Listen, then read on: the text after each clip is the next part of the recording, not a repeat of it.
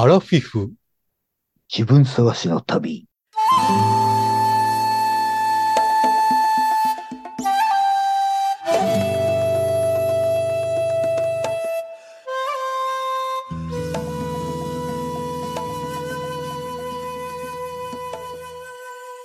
皆様こんばんは。山で犬です。水野です。この番組はアラフィフおじさんの二人が人生を振り返ってちょっと反省しながら自分探しをする番組です。今日ニュースを見ててね、はい、びっくりしたんですけど、はい、今、日本中でものすごい電気代が値上がりしてるじゃないですか。知ってます？うん、今日見た。で、ある人は、うん、電気代、今月の電気代が8万円請求が来てびっくりしたみたいな。マジで？もう生活できませんみたいなツイッターで 見ましたけど、そのツイッターの検索ではい電、気代高いで検索したら、いろいろそういうことをつぶやいてる人がたくさんいて、なるほどな。オール電化の人は、ああ、そういうことか。うん、ものすごい値上がりしてる。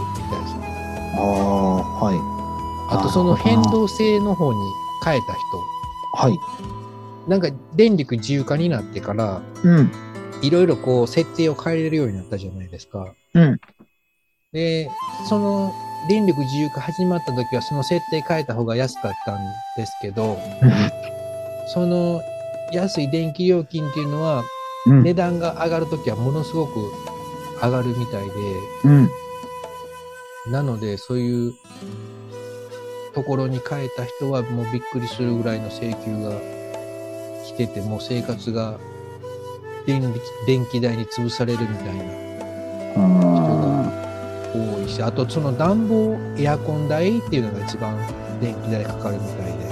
マジで？うん。そっか、やばいな。なので、そのうん家の中の電気使ってる冷蔵庫とかテレビとか、うん、いろいろ洗濯機とかいろいろあると思うんですけど、エアコンがダントツでこう一番高いみたいですね。マジか。しかも暖房が一番電気代がかかるみたいです。え、マジですか？うん。そっか。僕、うちの父親一人暮らしの認知症のおじいちゃん。自分の部屋は24時間暖房と、うん。あと部屋を出てトイレに行くまでの廊下も寒いであろうっていうことで、ヒートショックを受けんために、うん。あの、廊下も24時間全館暖房してるんよね。結構強めの高温でかけてます？うん、かけてる、かけてる。来月あたりの請求をちょっと気をつけてください。確 かでもまあその自由化の時に下手に変更してなかったらそんなには来てないと思う。んですけど、うん、あ、まあでも、はい、はい。うん、ちょっと怖いですね。か覚悟が必要。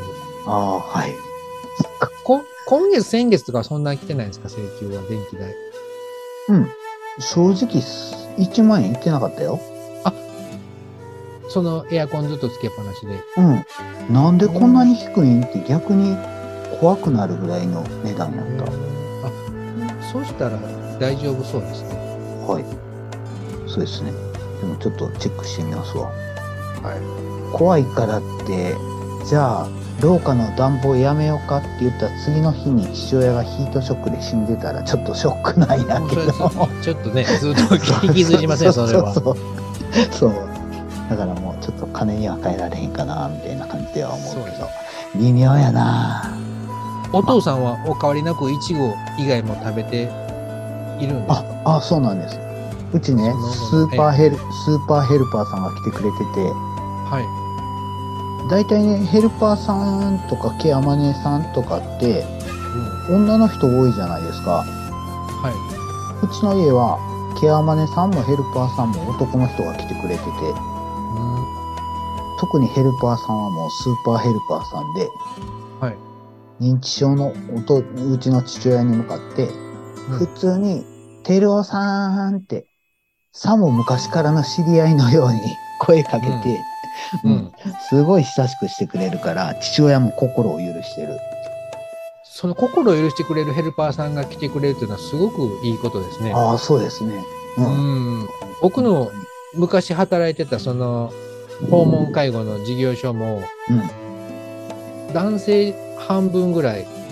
あとへえパートのおばさん3分の1ぐらいとあと女性の若い人が、まあ、半分の1ぐらいかはい、はい。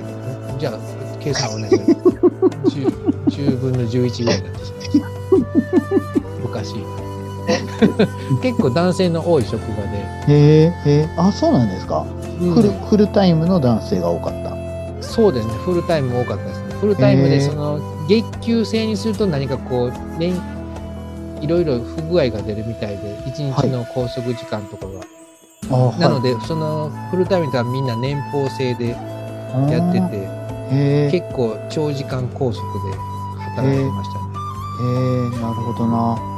なるべくそのみんなその会社の方針としてはそのまずはその利用者さんのうん、心を開いてもらうという。か、うん、話をよく聞いてうん、うん、こう認認知というか認めてもらってその会話ができるようにしてもらう、全く他人から始まるんで最初は。うん。そのどどんだけな心を、うん、開いてもらうかっていうのがまず最初の大切なところです、うん。なのでそういうヘルパーさんが来てもらえたというのは、うん、すごくいいと思います、うん。安心です安心安心、もうほんま安心。そのヘルパーさん、何か異常があったらすぐ連絡くれるし、ケアマネさんもそうですけど、ね、うん、だからもう、すごい連絡が密。そのケアマネさんとヘルパーさんは何かこうつながりがあるんですか？一緒あの、まあ、あの、うん、一緒のとこじゃなくて、もう公式にヘルパーステーションからケアマネに報告が行く。うーん。で、それ以外にヘルパーさんから直接に僕にも連絡してくれる状態。だから、ケアパーさんが直接くれるんですかねあ、そうなんです、そうなんです。あいいですね。はい、はい。そうですね、本当に。でもその人が優れてるんじゃないんですって、自分が優れてるんじゃないんですよっていう風にすごい言ってた。たまたま僕が、あの、お父さんと相性がいいんですよって。うん相性って本当にありますからね。うん、そうですね。相性っていうのはイコールお父さんがどんだけその人のことを気に入ってくれるかっていうことだと思うんですけど、それははい。やっぱり結局、結果的に言うとその人が優れてるということにはなってしまうかなと思うんですけど。あ、でもその、その、あの、ヘルヘルプされる側の人にとってっていうことですよね。そうそうそう。優れてるっていうことですよね。うん。だから万人に対して優れてるわけじゃないんですよって。うん。謙遜すごい謙遜ですね。そうかな。うん。そひょっとしたらそこの会社はそういう、全員そういうできる人なのかもしれない。ああ、そうかもわからん。そこのね、所長さんもね、えそこの所長さんもすごい気さくな人で、えうんまあ、実家から歩いて1分のとこにあるヘルパーステーションなんですけど、今は父親寝たきり、寝たきりっていうか、まあ24時間中23時間半ぐらい寝てるんですけど、はい。それ以外はトイレ行くか、あと、なんか食べてるかみたいな感じ。それ以外は寝てる感食事は今何食べてるんですか、じ。今はね、スーパーヘルパーさんの佐藤さんは、はい。カレー、カレーを作ってくれるん作ってくれる、うん、作ってくれる。ご飯を温めてくれて、カレーをかけてくれて、で、食べてるあ。レトルトのカレー？そうです、そうです。うんうんうんでもそれは普通のレトルトカレーじゃないらしい。え、違うんですか？うん。それをちゃんと父親に説明しながら、このカレー美味しいでしょみたいな感じで言うんですよね。上手に言うなぁ、みたいな感じ。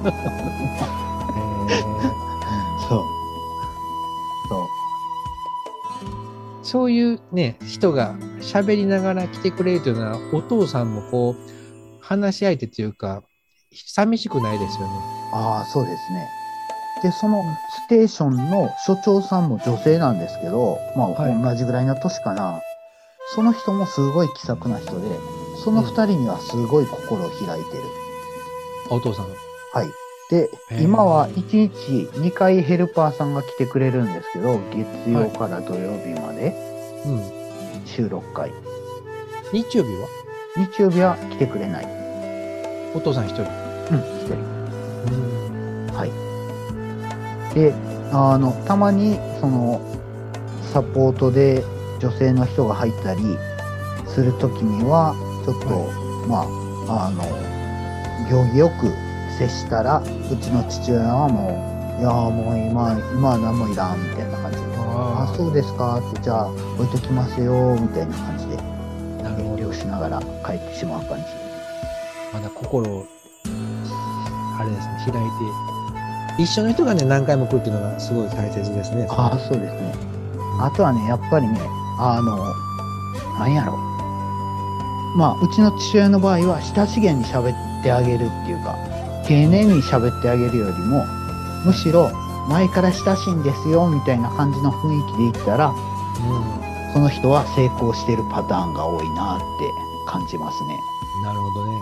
うん、遠慮して礼儀正しく、うん、丁寧語を使って喋るんじゃなくて、水野さん、水野さん元気やった？って、今日も元気やねとか顔色ええねみたいな感じで普通の言葉で喋ったら、うん。うん、心を開きやすいっぽいなって。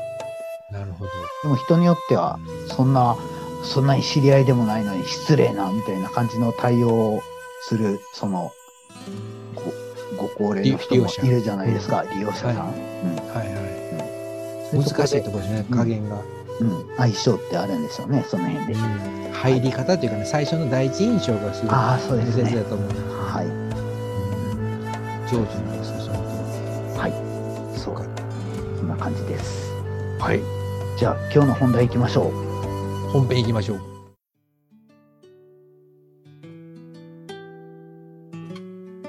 あのね、ちょっとね、このところね、陰謀論が多すぎると思って、そうですね。このまま行くと、どんどんこう視聴回数が増えて、大人気番組になってしまって、後々水野さんが消されな、金ないんで。じゃなくて、山田さんが消されるから、ちょっと、はいちゃんとね、したことえもやっていきましょう。ちゃんとしたことっていうか、今回は大冒険ですよ、水野さん。え、何？何？え？討論、討論議論、男二人、おじさん二人の真夜中の大議論会。真夜中にはい、議論。はい、はい。じゃあ、議論しましょう。これはね、ひょっとしたらその無言の時間が、考える時間ができてしまうかもしれませんけど、その辺はすべてノー編集でお送りしたいと思います。の編集で行きましょう。はい。はい何を？今回のテーマ、まず第1回ということなんですけど、はい。第1回は、自分の意見を言う。自分の意見を言う。これ英語で言うと何て言うんですか、水野さん？My opinion say. せい、saying my opinion なんかな。せいえい。はい。オピニオン、あ、意見っていうのはオピニオンって言うんですね。はい。オピニオンリーダーっていうのはどういう意味なんですか？これじゃあ。意見リーダー、意見代表。ああ、そんな感じ？でも、うん、その意見、率先した意見を言う人みたいな感じなんですかね。えー率先して意見を言う人みたいな感じ？21世紀のオピニオンリーダーになりたい。犬さん。はい、え、自分の意見を言うっていう、このお題はいきなりさっき教えてもらったんですけど、な、何を意図して自分の意見を言うっていうのを思いついたんですかね？例えば普通にこう、生活していて、うん。まあ朝起きて、ご飯食べて、うん。仕事に行って、うん。帰ってきて、うん。まあ仕事でも何かこう、仕事の会話を交わして、うん。帰ってきて家族とこう、挨拶やら、お話を、今日何があったとか、うん。喋って、まあ、寝て一日終わっていくわけじゃないですか、普通に生きていたら。うん。その中でその、まあ、挨拶とかそう、今日は何々があるなとか、そういう話はすると思うんですけど、まあ、結局はその時間に追われて、何かこう流されていくようにこう生きている毎日の僕たち。このまま生きてい,、ても、そのうん。自分の意見をこう、言うタイミングっていうのはどこにあるのか。あるいは自分の意見は 言う必要はないのか。うん。うん、意見、意見って何かな？言うって何かなとこのテーマは奥深いんです。意見って何かなって？言うって何かなって、はい。なるほどな。それに関連したことやったら何でもええっていうこと？そうですよ。じゃあ山田順番にはい。順番に行くと自分の意見、人の意見、はい。これも難しいですね。その、例えば自分の意見だとはい思ってたら、これどっかから借りてきた人の聞いたことある言葉をそのまま自分で共感して喋ってるだけだったりとか、はい。人の意見もその人の、その人、実際にその人の意見じゃなくて、その人もどっかからテレビか何か本で見た知識をうん共感して喋ってるだけだったりとか、うん。意見って一体何なんですかね意見っていうのは自分の中で一回こう蓄えて上場させて発酵させたものをこう自分なりの言葉で言うことが意見っていうことなのか。うわ、そんなん考えたことなかったな。あ、でも、ないですよね僕は、なんか、例えば、ポッドキャストとかで喋るとか、はいお。友達と喋るとか、知り合いの人と喋るとかの時に、はい。なんか自分の意見は言ってないような気がするなそうなんむしろですよ、。むしろ、その本で読んで、この話に共感しましたみたいな話はしてるけど、自分の純粋に自分の考えとか自分の意見とかはあんまり言ってないような気がするな。いうか、そもそも持ってるのかって言ったら、ほぼ持ってないことは僕は知ってるんだね。知ってるんですか？そうそうそう。うん。自分が考えてることとか思ってることってほとんどがどっかで聞いたこと。だから僕が喋ってることはほとんどどっかで聞いたことある話やなって思う人が多いと思うんです。あそんなことそこまで思わないでしょ。でもなんかね、僕ね、それについて考えたことがあって、ええもし、なんやろ。例えば僕は、何かななんか仏教的な話とか、例えば、なんやろ。無我とか、無常とか、はい。そういう言葉があってねって、無常って何事もずっと続くわけじゃないんですよって、そういう話があってね、みたいな話を。さあそれを思いながら生きてますよ、みたいな話を人にしたりするんですけど、ええことも悪いことも続かへんって。うん。それは自分で考えながら生活してますみたいなことを言うんですけど、うん。うん。それって借り物の言葉じゃないですか。そうですね。仏教の教えですね。でも、それは仏教の教えやなって、ああ、はいはい、聞いたことあります、みたいな感じのことを感じると思うんですけど、うん、なんかそそれ聞いたときは、その、はいはいみたいな感じじゃなくて、あ、なるほど、水野さんはそういうふうに考えながら生きてるんだなっていうふうに受け取りますけどね。あ、そうですか。うん。なんか、僕は、それ、だから、自分の意見、そのさっきの話の自分の意見は人の意見、人から聞いたものが自分の意見になってるんじゃないのみたいな感じの話を聞いたときに、僕はほとんどのことは人の意見、人の意見とか教えてもらったこととか本を読んだこととかから引用してるっぽい感うん。うん。じ。で、もし僕が自分独自のことを言い出したとして、それを聞いてくれる人はおらへんやろうなってなんか僕はそう思うんよね。そんなことないでしょ。いや、ああるんちゃうんかな。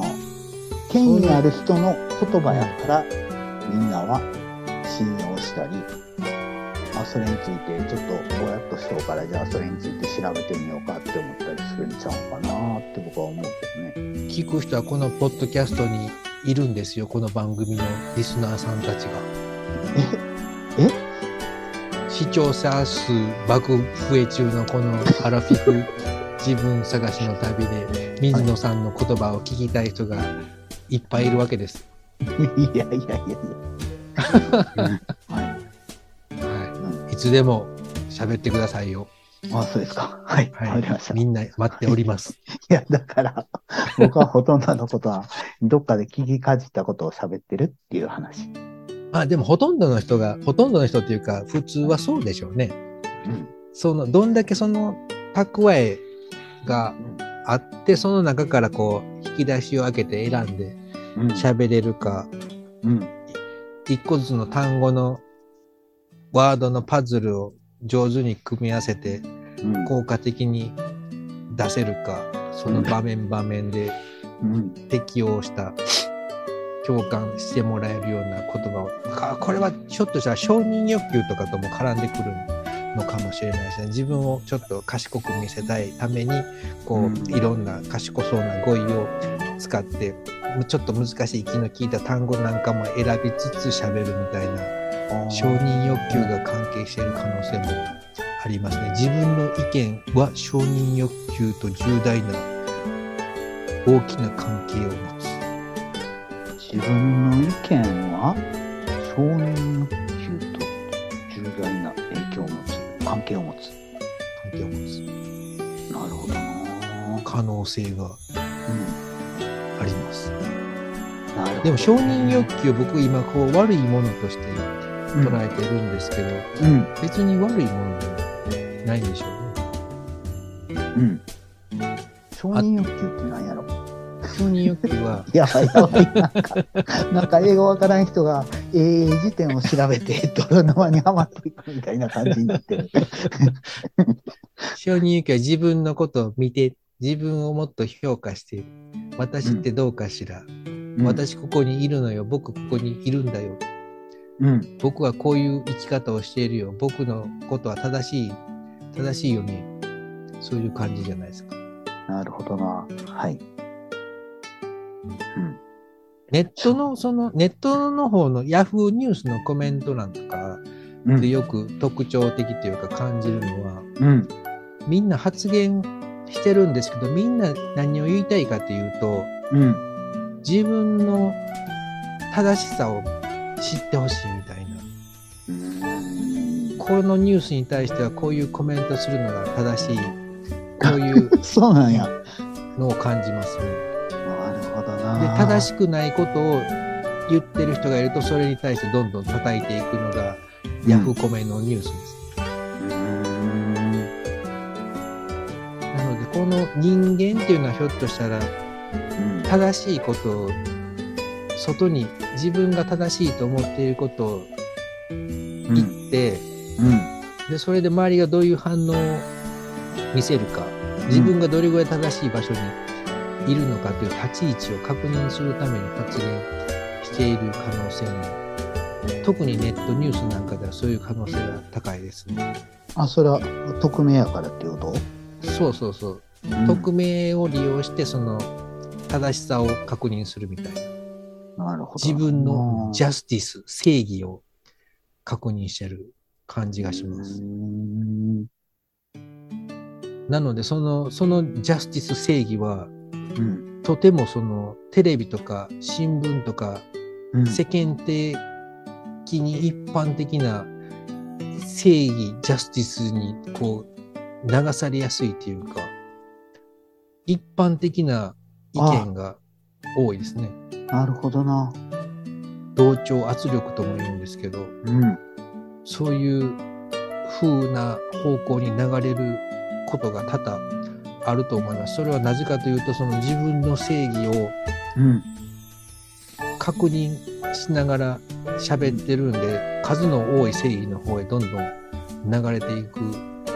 そして承認欲求もあるので、うん。どんどん僕の正しさ正しいでしょみたいな、僕の正義は合ってるでしょみたいなうん。方向にどんどん行って強い同調圧力が生まれているような、うん。そんなこの頃。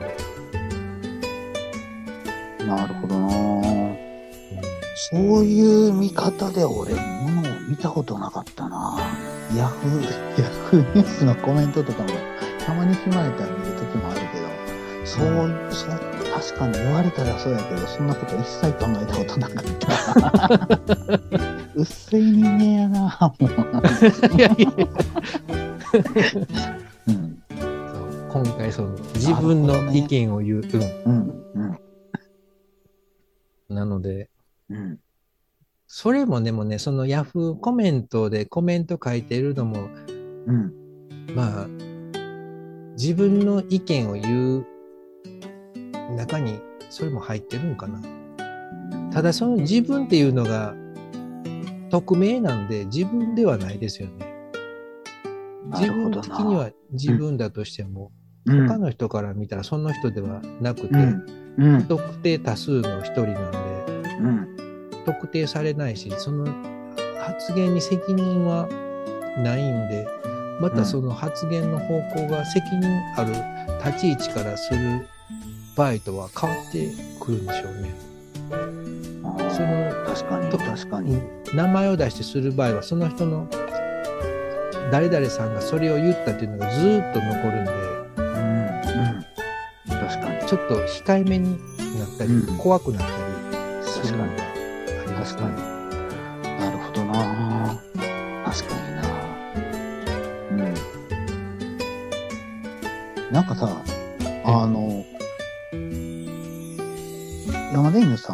ツイッターではい。アカウントいっぱい持ってる？いや、僕、自分のやつと、あとこの、ポッドキャストのチャンネルと、2個だけですね。あ、そうなんですか。はい。これも最近、ポッドキャストは最近作ったばっかりで、はい。ずっと一つでやってきました。あ、そうですか。はい。たまにでもいますよね。そのメールアドいっぱい作って、アカウントいっぱい持ってて、うん自分同士で喋ってる人とかもいますよね。で？自分にいいねしたりとか。あ、そうなんや。ええええなるほどな。うん。そのアカウントいっぱい持ってる人は、なんかこう、キャラを使い分けてる人もいたりしますよね。うん。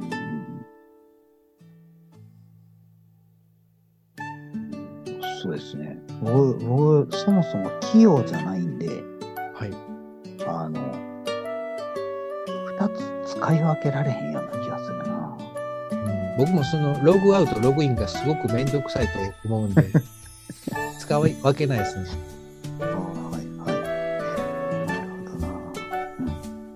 自分の意見か、自分の意見。あ、でも、例えば、このポッドキャストとかでも、まあ、自分の意見って、自分が今思ってることが人から聞いたことであったとしても、うん今自分が思ってることを言ったりすることができるじゃないですか。はいはい。それってなんか、僕、このポッドキャストで喋るようになってから、なんか、発信するってええなーってちょっと思ってるんだよね。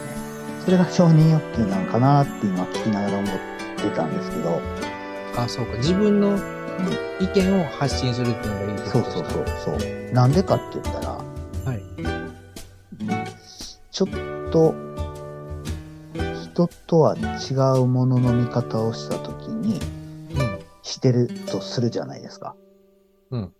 その自分の意見を持ってたとしても、発信せんかったらないも同じちゃうんかなって。うん。それを発信したら、それにまあ文句言ってくる人もおると思うんですけど、この番組の場合は OK で、反省する番組やから。そうそうそうそう。うん、うん。それは OK で。でもなんか、自分と似たような考えを、の人を集めるには、うん自分の意見を発信せな無理よねって。そう。うん。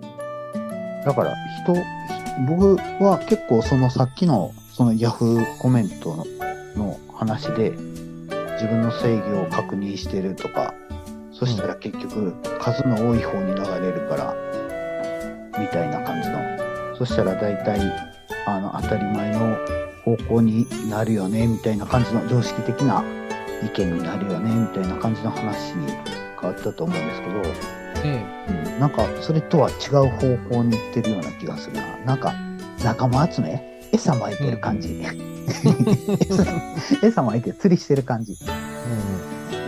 それを普通の自分の身の回りのリアルな人やったら、自分の周りからちょっとずつちょっとずつ増やすしかないじゃないですか。そうですね。こういう考え方してるんやけど、みんなどう思うみたいな。そうそう、一人一人、各個撃破していかなあかんから、うんそれよりはなんか効率がええなって思う。そうです。いろいろ近い人に喋ると、そのレスポンスっていうか、相手の声もすぐ聞こえるし、うなんていうか、いいですよね。仲間が増える実感があって。うん。なんか、まあ僕は両方やってるんですけど、その身の回りから徐々に親しくなっていくみたいな感じで、機会あるごとにそういう話をぶっ込んでみるみたいな。うん。うん。で、その人の反応を見て、興味ありそうやったらもっと話してみるみたいなことをしてるんですけど、このなんかポッドキャストで喋るとか、他のとこでも、なんかこういう、うん、公開、意見を公開するみたいな感じのことは、うん。なんか自分にとっては飛び道具みたいな感じ。今まで全然知らんかった、その所属も全然、住んでる地域も全然知らん人と、全然違う人と知り合うきっかけよね、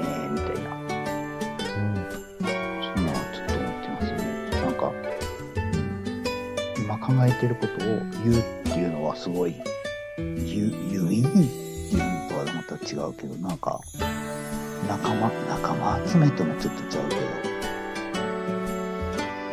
考えてることを言うっていうのは、うん、今生きている人生に対してこうくさびを目印をその時その時に打ちつけているわけです。心の中で思っているだけだとうん、それはもうくさびを打たなかったうん、流れていった時間、それを発することによってうん、誰かのこう確認を取ってもらうことによってねうん。人生にくさびを打っていくんです。なるほどな。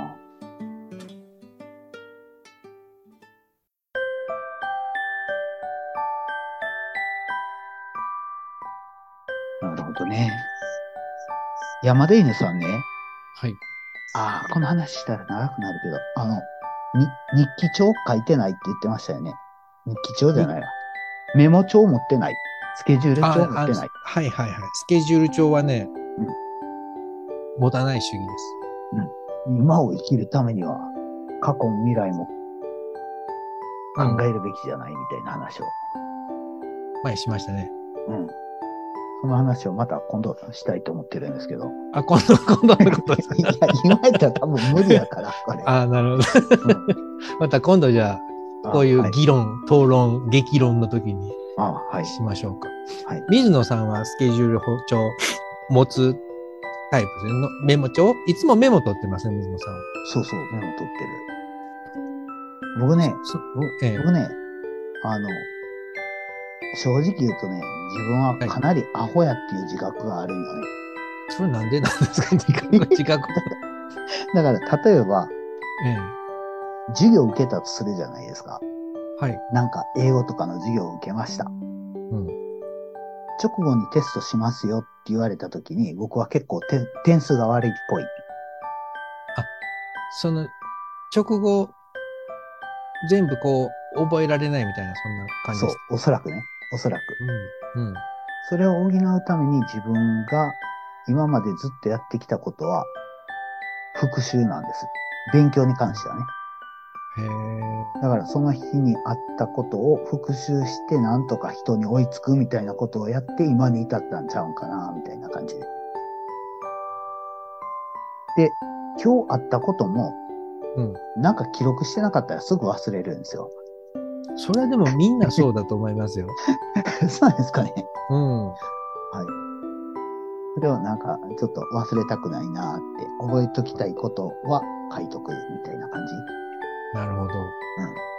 書いて、また後から見直したりするんですか？あ、見直すこともありますね。へえ。はいうん見直すと楽しいですか？楽しいっていうか、なんかね、その、えーっと、さっきのくさびの話でこの話を思い出したんですけど、はい。その時の状態を思い出す。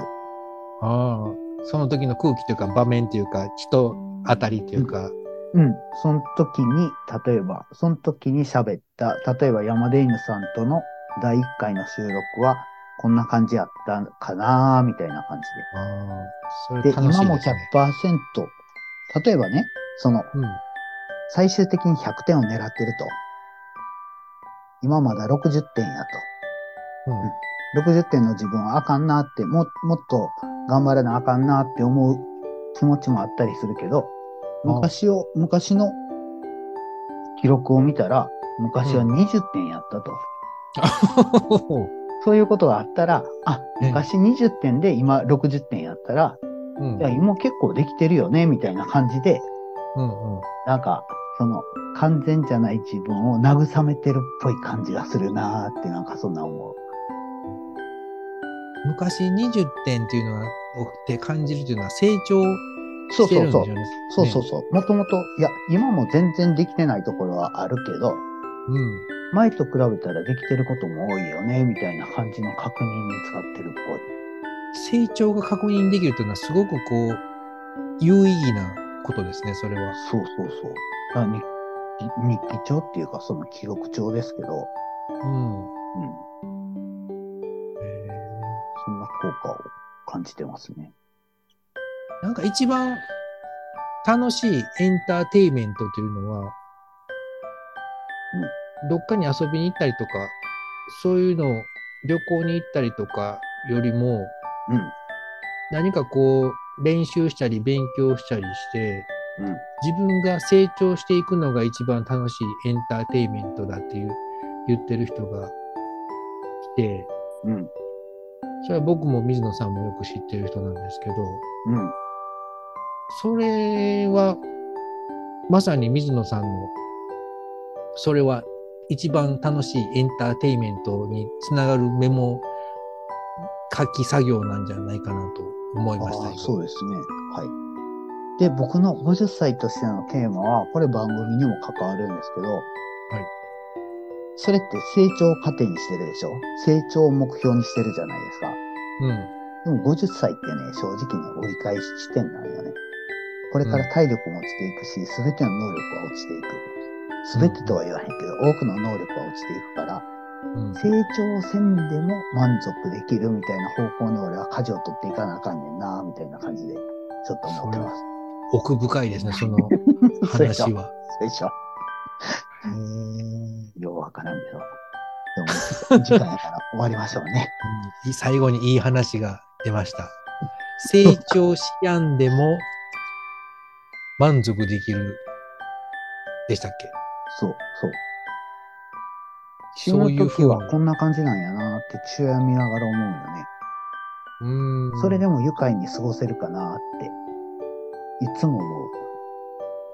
死ぬ時に人間のはい90何パーセントかは、後悔して死んでいくらしいんですよ。うん、もっとあの時あれをしといたらよかったっていう。うん、やれる時にあれをやっといたらよかったっていう。うん、ほとんどの人がそれを後悔しながら死んでいくらしいんですけど、うん。うん、僕はどうかなって思いながら毎日生きています僕も言いたいこと言ってやりたいことやってるよ。ね。ね僕もそんな気が、それ近道な気がする。するなうん、うん、終わりました。じゃあ、そろそろ終わりましょう。はい。それでは、皆様からのお便りお待ちしております。Twitter、DM からどうぞ。それでは皆様、またお会いしましょう。さよなら。